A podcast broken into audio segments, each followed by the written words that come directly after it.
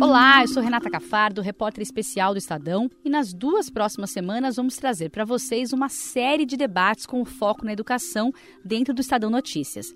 Neste primeiro episódio, vamos tratar da recomposição da aprendizagem, principalmente após os anos de pandemia. Não há dúvidas de que o isolamento social, a falta de investimentos nos últimos anos em educação levaram a defasagens na aprendizagem, que podem impactar uma geração. As crianças em fase de alfabetização tiveram maior queda de aprendizagem entre todas as séries avaliadas por causa da pandemia, segundo dados do Sistema de Avaliação da Educação Básica, o SAEB. Estudos recentes falam também de um déficit grande entre crianças da educação infantil de 5 anos. Diante disso, a gente fica com os questionamentos: como recompor competências e habilidades perdidas em um cenário já de dificuldades? Como lidar com o tema da violência, que adicionou recentemente mais um desafio urgente para as escolas públicas brasileiras?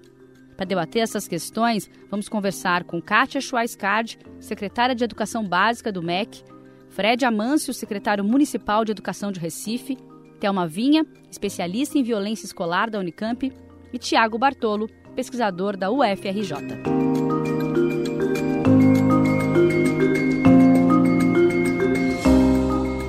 Gente. Eu queria começar perguntando para a Kátia. Kátia, obrigada pela sua presença. Oi, Renata. Vamos oi, lá. Fred. Oi, Thelma. Prazer vê-los todos aqui. Prazer mesmo. Eu queria começar perguntando um pouquinho para você. É, a gente tem estudos desde o ano passado, né, que mostram um déficit de aprendizagem das crianças, que às vezes chega a uma década, né, em alguns, em alguns anos.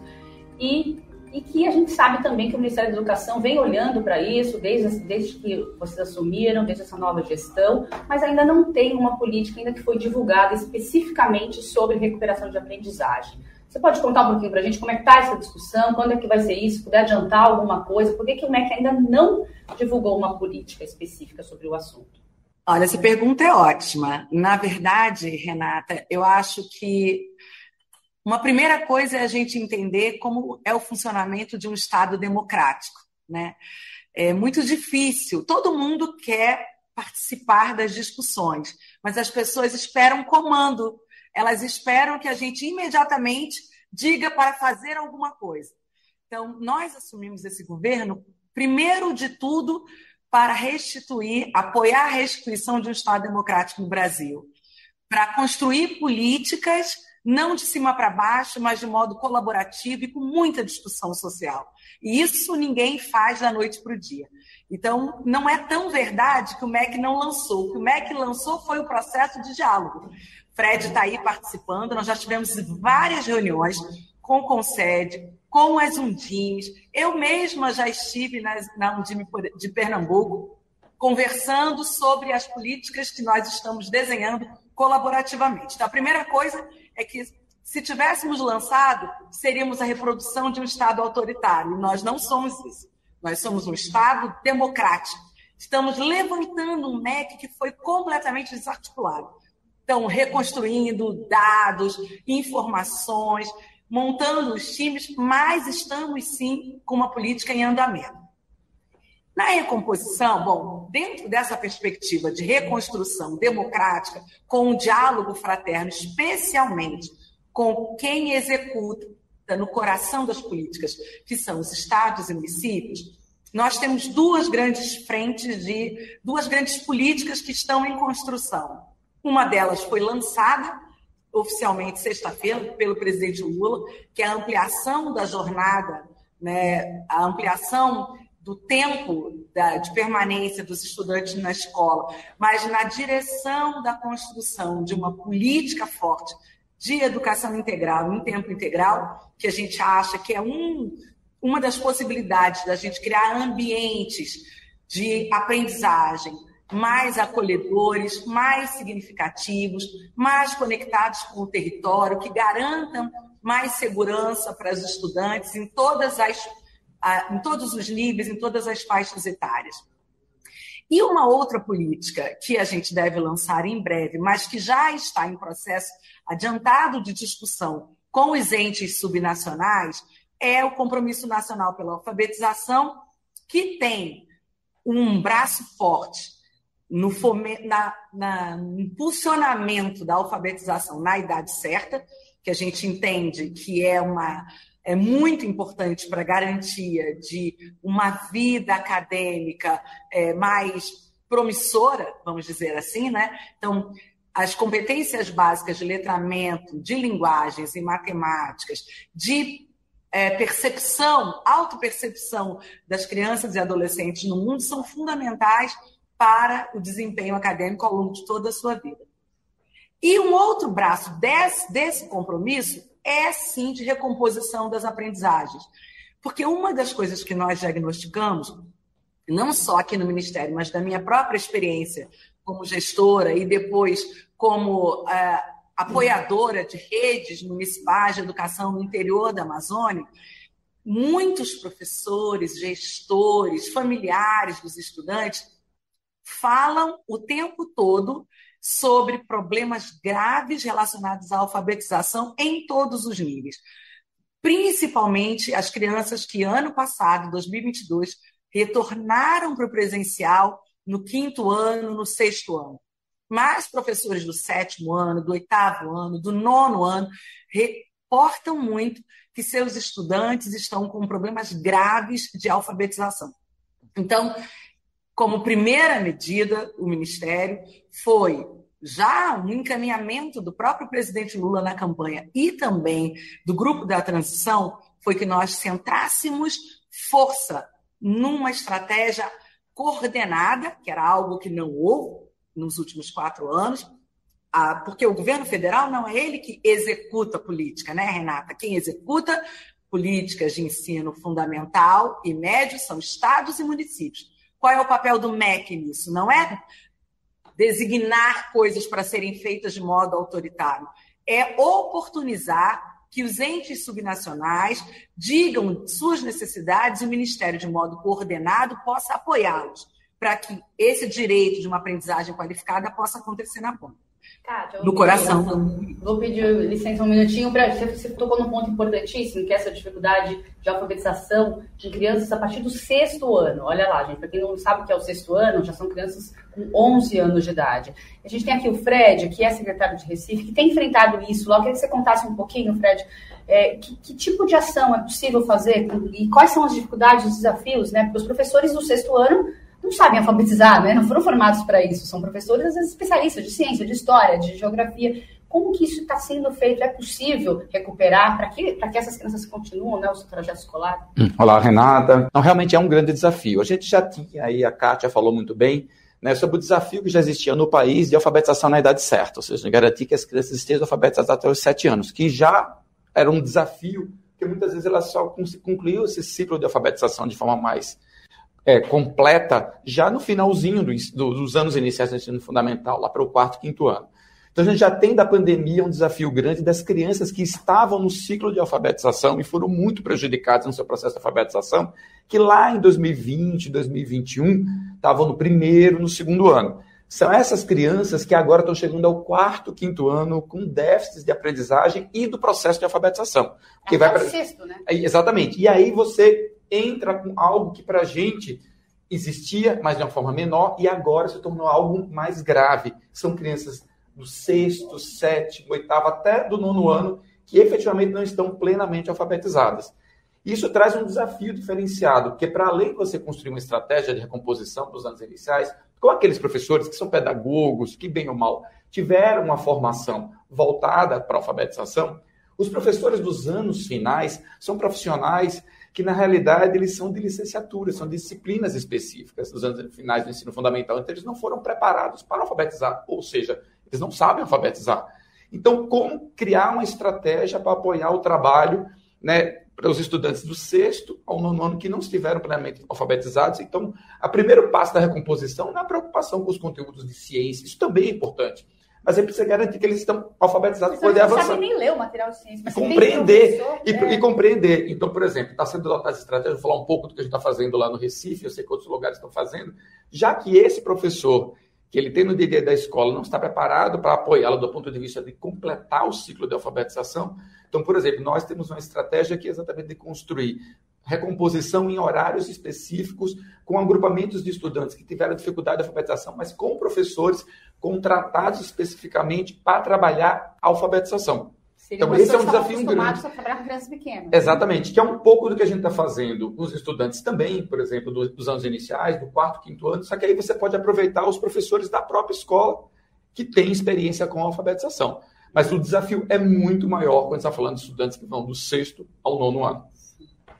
O Thiago está aqui, professor, eu queria aproveitar e dizer, o problema também não é só no sexto ano, né? O Thiago tem um estudo feito com crianças de 5 anos, né, que estão no fim, tá, estavam né, no fim do ensino infantil em 2019, 2020, 2021 e 2022. E vocês constatam que as crianças que foram mais prejudicadas, que têm maior déficit de aprendizagem, são as crianças que tinham 5 anos em 2021, não é isso? Queria que você explicasse um pouquinho esses resultados e o que de fato vocês notam ao acompanhar crianças em vários anos, o que elas não conseguem fazer, o que elas deveriam conseguir fazer aos 5 anos e não conseguem, o que vocês constataram no estudo? Olá, Renata, obrigado. É, parabenizar aqui os colegas da mesa. Então, o, o, estudo que a gente realizou na rede pública municipal de, de Sobral foi um estudo que a gente foi capaz de acompanhar quatro grupos distintos de crianças, crianças que estavam fazendo a transição da educação infantil para o ensino fundamental no ano de 2019, portanto, antes da pandemia. Esse grupo não sofreu os efeitos da pandemia durante a pré-escola. E a gente acompanhou outros três grupos, crianças que estavam fazendo essa mesma transição no ano de 2020, no ano de 2021 e agora no ano de 2022. Então, em linhas gerais, o que, que a gente observou em relação aos efeitos no desenvolvimento dessas crianças? Nós medimos nesse estudo três dimensões do desenvolvimento infantil, que a gente chama de desenvolvimento cognitivo, então tinha lá uma atividade para medir o desenvolvimento em linguagem, em matemática, mas a gente também mediu o desenvolvimento motor e o desenvolvimento das habilidades socioemocionais dessas crianças. Então, em linhas gerais, a gente observou dois grandes efeitos. O primeiro é uma diminuição desse ritmo de aprendizado, a gente foi capaz de mensurar isso, mensurar o tamanho do efeito é muito importante, porque conecta com, com o que a Kátia estava dizendo. A gente precisa ter um plano de recomposição das aprendizagens, mas a gente precisa saber onde a gente está agora. Então, para você ter uma ideia, o grupo que foi mais fortemente impactado foi o grupo que teve menor exposição ao ensino presencial na pré-escola, um grupo de 2021 que teve apenas seis meses de exposição à pré-escola, comparado com o grupo pré-pandemia tinha uma diferença de aproximadamente um ano no seu desenvolvimento, por exemplo, no desenvolvimento cognitivo. Mas a gente observou efeitos muito semelhantes em habilidades motoras básicas e no desenvolvimento socioemocional das crianças. Também, não é só uma questão cognitiva. Também. Agora, trazendo para uma coleta de dados mais recente que a gente fez do, do ano de 2022, a gente tinha uma hipótese aqui. A hipótese era a partir do momento que as escolas reabriram, e lá no caso de Sobral, elas reabriram no segundo semestre de 2021, então, portanto, essas crianças já estavam há um ano e meio é, em atividades presenciais, a gente tinha uma hipótese que a gente iria observar uma recomposição, mesmo que parcial, dessas aprendizagens, desse desenvolvimento. E foi exatamente o que a gente observou.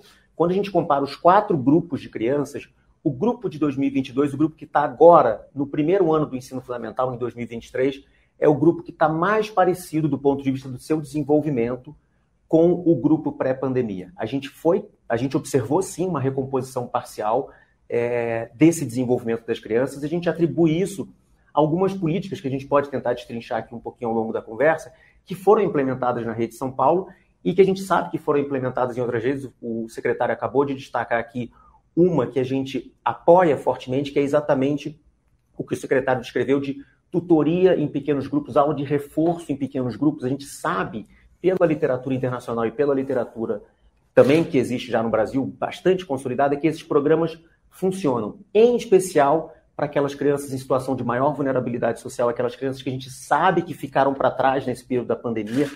Esses programas, aliado com outras políticas de melhorias estruturais, por exemplo, ampliação do turno integral, vão ser capazes de, de, gerar dois efeitos: melhorar a média dos sistemas educacionais, isso é importante, mas a gente precisa falar muito, Renata, sobre o efeito brutal que a pandemia teve na ampliação das desigualdades de aprendizagem. E são programas como esse que o Fred destacou, que vão ser capazes de, ao longo dos anos, isso não vai acontecer em seis meses, em 12 meses, vai levar mais tempo, é, recuperar e recompor a aprendizagem, em especial daqueles que ficaram mais para trás. Renata, você me permite? Fala, Kátia, claro. Não, não, eu ia. É, é, no finalzinho da fala do Thiago, eu ia ressaltar isso. Eu acho que tem um recorte aí importante que a gente é, tem muitos relatos na literatura e a gente tem evidências em relação não só à aprendizagem, mas à evasão, o abandono, que é o recorte racial. O, o Tiago chamou atenção agora, a gente tem graves problemas em relação a esse, esse desempenho é, mais problemático relacionado a nível socioeconômico, mas a gente já sabe também e a gente já sabia antes da pandemia, e isso ficou mais evidente com a pandemia, que tem uma questão racial também. Os pretos e pardos têm um desempenho inferior, independente do nível socioeconômico, e a gente também aqui no Ministério está muito atento a isso. Só queria ressaltar. Obrigada. Eu queria até pegar um, rapidamente um ponto aqui que o Tiago também colocou, que é muito importante, que a gente falava muito de desigualdades sociais, né, como a Cátia colocou também, e até do ponto de vista de raça e de determinados grupos, mas a gente também tinha grandes desigualdades educacionais. Né? Uhum. Só que essas, com a pandemia, essas desigualdades educacionais elas cresceram muito mais. Não eram só desigualdades entre redes. Você tem desigualdades entre escolas. Dentro de uma mesma rede, diferenças enormes de desempenho entre escolas. Só que ainda teve um outro fator que cresceu muito, que foi as, as desigualdades dentro das escolas, dentro da mesma turma, porque os estudantes tiveram níveis de acompanhamento diferentes, dentro da mesma escola, dentro da mesma turma. Então, as estratégias de recomposição de aprendizagem tem sim, você tem que ter uma estratégia de rede, você tem que ter uma visão de rede, mas o grande desafio é que você tem que adaptar também para dentro da escola, entendendo qual é a necessidade específica de cada escola e, eventualmente, de cada turma. E haja é professor para fazer isso. E haja professor. Então, por isso, as estratégias de agrupamento são estratégias interessantes para trabalhar isso ou atividades de contraturno para você trabalhar com determinados grupos, trabalhar reforço, ou fazer reagrupamento das turmas. Então, são desafios grandes, mas isso está exigindo a gente contratar mais profissionais. Perfeito. Porque, para além de você dar continuidade ao ciclo normal de aprendizagem das crianças, se eventualmente em horários distintos ou com grupos específicos, a gente acabou de falar de uma estratégia para os estudantes do sexto ou nono ano, que é contratar um profissional específico para trabalhar com elas. Então, está exigindo um investimento diferenciado. Provavelmente essa é a grande expectativa, eu conversei muito com a Kátia sobre isso, que muitos estados e municípios esperam também essa parceria com o Ministério para a gente poder ter um trabalho diferenciado do ponto de vista de recomposição de aprendizagem. Não é só estratégia pedagógica, está exigindo investimento. Então a criança vai ficar o dia inteiro né? para poder ter reforço escolar. Por exemplo, na minha rede, eu estou garantindo almoço para ela, para ela poder estar tá um turno na escola com as atividades dela e ter um reforço de contraturno e eu estou garantindo o almoço dela na escola. Então isso exige investimento. Tudo é mais recurso. Você queria complementar, né, Tiago? Perfeito. Acho que, na verdade, os dois, os dois comentários, eu acho que tem um, um aspecto importante, né? Assim, quando a gente pensa nesse desafio pedagógico do pós-pandemia, que foi o que o Fred trouxe, é verdade. A gente tem grupos mais heterogêneos. Eu digo dentro das salas de aula mesmo. Né? Algumas crianças ficaram mais para trás, outras crianças tiveram impactos menores. Então, como é que a gente lida com grupos mais heterogêneos do ponto de vista pedagógico? Esse é um enorme desafio. Então, olhando para a literatura, o que, que, a gente, o que, que a gente sugere? E aqui também é o que, que a gente não sugere, né? o que não fazer. Né? A gente acha que agrupar os alunos, reagrupar os alunos em turmas, aquela turma dos alunos que tem mais dificuldade, né? e fazer um degradê, a gente entende que não é o mais adequado. Grupos heterogêneos são benéficos, são interessantes, inclusive do ponto de vista da habilidade, mas quando a gente começa a agrupar por habilidade, a gente acaba agrupando também por nível socioeconômico e também por cor. É quase como se tivesse um degradê de nível socioeconômico e cor. Não é isso que a gente quer. Grupos mais misturados, mais heterogêneos, é positivo. Agora, é preciso que esses alunos que ficaram para trás tenham momentos específicos do dia, que pode ser no contraturno, caso tenha infraestrutura necessária, mas também pode ser no próprio turno, caso essa estrutura não esteja lá, para que ele tenha um acompanhamento mais individualizado. A gente tem preconizado as atividades de reforço em grupos pequenos, não a tutoria individual, um professor com uma criança, mas um professor com um grupo de crianças. Qual o tamanho desse grupo? A literatura sugere algo entre quatro e seis alunos. Mas tem alguns bons estudos mostrando efeitos positivos com grupos um pouco maiores, até oito alunos. Tá? Então, é isso que a gente está falando agora. Tem a questão que você precisa ter novos profissionais, você precisa contratar esses profissionais, você também precisa formar esses profissionais para que eles deem conta. A gente preconiza que esse tipo de reforço não precisa ser ofertado para todos os alunos, certo? Esse é para aqueles alunos, por exemplo, que estão no quinto ano e não estão alfabetizados. Esse aluno claramente tem uma defasagem e que se isso não for visto agora, o que, que isso vai acarretar lá na frente? Muito provavelmente reprovação escolar, múltiplas reprovações que podem levar a abandono e uma série de outros fatores absolutamente deletérios para o desenvolvimento e para a trajetória escolar desses alunos. Então é importante atacar essa dimensão para que essas correções sejam feitas no momento adequado, para que isso não seja Sim. empurrado para frente, que a gente não tenha um cenário que acabe é, com o abandono, obviamente, que chegar um adolescente, um adolescente que não sabe, não está sequer alfabetizado, é óbvio não vai ter estímulo para continuar na escola. Eu queria colocar mais um elemento a esse, a essa, nesse nosso debate, que já é muito complexo, que a Thelma pode nos ajudar. É, Thelma, além desse contexto que a gente já está, de déficit de aprendizagem, de necessidade de recomposição, é, a gente teve um aumento né, da violência nas escolas nesse pós-pandemia e, mais especificamente, ataques agora, recentemente, é, nas escolas. Isso, na sua opinião, é, deveria ser olhado, olhado como uma política pública também, olhado para a escola, é, não como, como a, a, algo que seja só reativo a, momentos como esse que a gente está vivendo, mas como uma política mesmo que leve a uma convivência pacífica dentro da escola? É, sem dúvida, nós tivemos um aumento muito grande. É, nós temos dois tipos de Geralmente se tem violências na escola, que é a violência estrutural, racismo, é, sanções expiatórias, regras abusivas. Nós temos a violência relacionada à própria convivência, como bullying, assédio, também preconceitos. Mas nós temos aquela violência externa à escola que ataca a escola, por exemplo, como no caso desses ataques violentos. E nos estudos que a gente tem realizado ao longo dos anos, a gente tem visto que é, o que nós, nós tínhamos no Brasil antes era um aumento do que a gente fala condutas perturbadoras, que é a bagunça, a indisciplina. Isso era o que mais a gente tinha nas escolas. Mas com depois da pandemia, a gente percebe um aumento muito grande da violência mesmo dentro da escola. Isso é até característica de um trauma coletivo.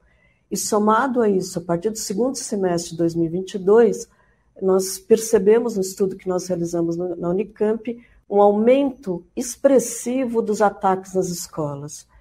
Esse, esses ataques, especificamente os ataques nas escolas, eles têm características próprias que são necessários nós considerarmos em política pública. Por exemplo, eles são meninos, eles são brancos, eles são jovens, eles são estudantes e ex-estudantes. Eles têm interação com essas comunidades online, mas eles têm principalmente, é, são, são análogos a crime de ódio então, eles têm concepções racistas, concepções misóginas. E, além disso, eles têm um significado negativo da escola. Então, eles foram é vítimas de tá bullying. na escola, não é à toa, né, Exato. Né, Exato, eles foram vítimas de bullying, eles foram excluídos, eles foram humilhados. E eu trago esses dois fatores por, porque, primeiro, segurança não muda ódio, segurança não muda racismo, segurança não muda misoginia. Então, quando as políticas estão focando na segurança, elas estão focando em efeito, mas não nas causas. Né? E um segundo aspecto que eu queria trazer é que tanto as violências na escola, como os problemas de convivência em geral, que são divididos em dois, condutas perturbadoras e condutas violentas, eles precisam, os estudos atuais, eles mostram que a gente tem que focar na saúde, não na doença. Você não foca na violência. Uma segunda via é o que a gente fala via curricular, em que essas questões passam a ser objeto de conhecimento, tanto para os profissionais da escola, como para os estudantes. E a última via, que é a via institucional, é quando você cria na escola é, equipamentos, procedimentos que mudam a cultura. Por exemplo, quando você é, implanta assembleia em todos os níveis, em que os alunos vão falar sobre a sua convivência periodicamente, quando você monta equipes de ajuda, que são adolescentes eleitos pelos pares, que formam equipes que vão cuidar um dos outros, quando você põe processos de mediação de conflito, quando você prepara os profissionais para terem procedimento de atenção, por exemplo, tem um bullying, tem uma violência, como é que lida. Então, o que eu estou trazendo é que, há uns anos atrás, nós não tínhamos isso. Atualmente, a gente sabe que a qualidade da convivência pode ser planejada então, quando falo em recomposição de aprendizagem, eu estou trazendo a recomposição da convivência, para que eles consigam superar as dificuldades. E então, saber abordar esse estudante da maneira correta. Né? Como é que eu abordo? Como é que eu, eu tenho medo de falar do assunto, porque eu tenho medo de aí eh, transformar num gatilho. Então, eu não sei como abordar com ele, Exato. né? Na. Quando a gente teve os casos mais graves, os professores tinham essa dificuldade. E eles têm mesmo, né? Até porque nos últimos anos também a escola foi tão perseguida foi tão atacada que eles se recolhem num debate importante, porque discutir política não é ser política partidária. Exatamente. Só que eu acho que é, é, a gente vai um pouco além disso, porque você tem três tipos de formação. Uma formação da prática, uma formação para a prática e na prática. Então, os cursos, eles dão uma formação para a prática, mas é na prática que você precisa estar junto com eles para eles superarem essas dificuldades que eles têm no processo. Então, quando a gente fala em política pública, é uma política pública que consiga transformar a cultura escolar. Transformar a cultura escolar com sustentabilidade. Então, se nós não tivermos uma política que vai justamente mudando as relações, mudando os, os implantando os procedimentos, a gente diz assim que formação sem transformação não adianta. Então, você tem que ter uma formação que gere transformação e você vai acompanhando num processo de avanço contínuo. Vou te chamar a Kátia, inclusive, para ela dizer a gente que o, que o MEC está pensando nessa questão de políticas públicas educacionais, né, para entrar na escola com relação é, à convivência pacífica, o combate à violência. Você pode dizer para a gente, Kátia? Então, é, acho que vocês têm acompanhado, logo quando aconteceram os ataques, o MEC criou um grupo de trabalho coordenado pela SECADI, né, não é pela nossa secretaria, mas é pela Secretaria da Diversidade, Inclusão, Educação de Jovens e Adultos, pela Coordenação de Juventude, né, e esse grupo de trabalho envolvendo especialistas, envolvendo estudantes, envolvendo uma série de organizações, é, de imediato é, construiu uma série de orientações para que as escolas pudessem é, organizar o seu ambiente. Eu acho que uma, uma das pessoas que a gente primeiro ouviu foi a própria professora Thelma Vinha, né? A Thelma teve aqui também, a gente participou junto no Educação Já, e ela já falava naquele momento, e assim como ela, uma série de estudos, acho que o Tiago também deve ter conhecimento, de que não adianta apenas medidas relacionadas à ampliação da sensação de segurança nas escolas. Muitas, existem estudos, inclusive, que atestam que é, profissionais armados em outras realidades, em outros países na escola, aumentam o desafio para esses jovens para se sentirem no direito de uh, atacar a escola, porque eles estão, na verdade, querendo chamar a atenção para si. Mas eu acho que uma das coisas mais importantes que a gente tem discutido, inclusive está na política, de educação integral no tempo integral, no caso da educação básica, é nessa direção da gente avançar na direção de uma escola muito mais acolhedora, muito mais significativa, que faça muito mais sentido para a criança, para o adolescente, para o professor e para a professora e para a sua própria comunidade, né? Essas são medidas muito mais eficientes.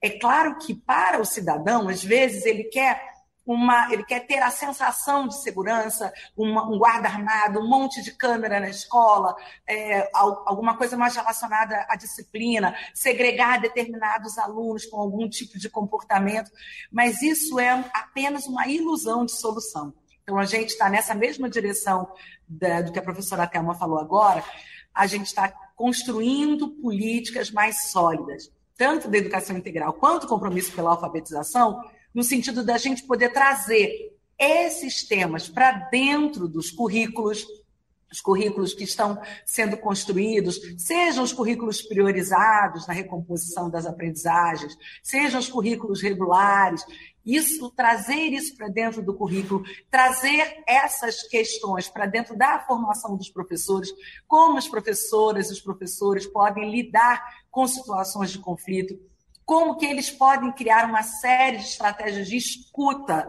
atenta e ativa na escola, como os estudantes podem se apoiar em redes de apoio mútuo. Acho que essas questões todas que são trabalhadas em nível das escolas são nessa direção que a gente vem trabalhando. Obrigada, Cátia. Eu queria, já está quase acabando nosso tempo, mas queria que o Fred falasse um pouquinho como secretário, o que, que já foi feito na rede, como é que vocês enfrentaram esses últimos acontecimentos e já dá para ter algum resultado? É um trabalho longo? É, na realidade, assim, o que, é que a gente percebeu, né? Que é, eu concordo com o que foi colocado aqui pela Thelma, né? E pela Kátia, né? Por todos aqui, que na realidade você tem que pensar numa estratégia assim que aumente para uma questão pontual a sensação de segurança, mas não é aí que vem a solução. A solução é trabalhar na causa do problema. Mas houve essa demanda lá também, né? Isso, de, de guarda, armada. Exatamente. Né? Porque a gente não. não, a gente na realidade reforçou segurança para esse momento, mas a gente sabia que a, a, o trabalho que tem que ser feito era o trabalho que ser feito realmente para dentro da escola. As questões de você trabalhar cultura de paz, redução de bullying dentro da escola, combate ao bullying nas escolas, combate né, o respeito às diferenças. Esse é um trabalho que já era feito, por exemplo, na Rede do Recife, e várias outras redes trabalham isso. Mas precisa ser intensificado. Você ter, realmente entender que isso não é apenas uma coisa genérica. Como a Thelma colocou, a gente precisa ter estratégia para isso. Então, é, trabalhar com a escola, fazer o trabalho de formação com os professores, trabalhar isso de forma mais transversal na escola. Então, por exemplo, na rede do Recife, a gente começou a pensar estratégias, não só para intensificar isso na escola, mas fazer um trabalho também interessante, que, por exemplo, um, um ponto que a gente está implantando, a gente está acabando de estruturar, começar a implantar esse ano, é uma estratégia que vai ajudar em todos esses aspectos que a gente está discutindo aqui hoje, que é a questão de grupos para apoiar os estudantes, com os próprios estudantes, está criando grupos de mentoria dos estudantes, né? Onde eles vão apoiar os estudantes em três eixos que são importantes e, e para tratar desafios das escolas hoje, que é a questão da aprendizagem, então os estudantes vão poder apoiar em, em conjunto com os professores, aqueles estudantes com, com mais com desafios de aprendizagem, estão com déficit de aprendizagem. Um outro etapa importante é esses grupos ajudarem nesse trabalho de melhor convivência para identificar problemas, já que entre eles é mais fácil identificar isso. Então, esses, esses estudantes, né, mentores, eles podem trabalhar isso, que é alguma coisa que a Kátia colocou, que a Thelma colocou, que é grupos estudantes, para apoiar os próprios estudantes. Eles também podem ser muito importantes né, num trabalho né, diferenciado que diz respeito à redução do abandono escolar que eles poderem ajudar também, já que entre eles também esse relacionamento é muito mais fácil. Fazer essa captação, essa questão de busca ativa, gente já tem algumas evidências que é muito mais interessante, feito com o apoio dos próprios estudantes do que com uma pessoa de fora da escola.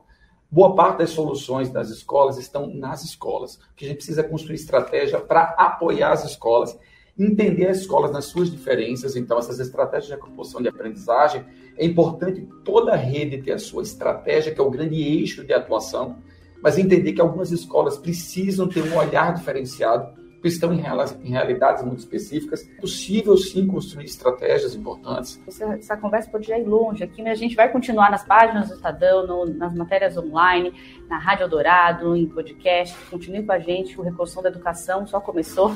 E eu agradeço muito a presença do Fred Almâncio, do Tiago Bartoli, da Thelma Vinha e da Kátia Schoiscard, que está lá em Brasília. Muito obrigada.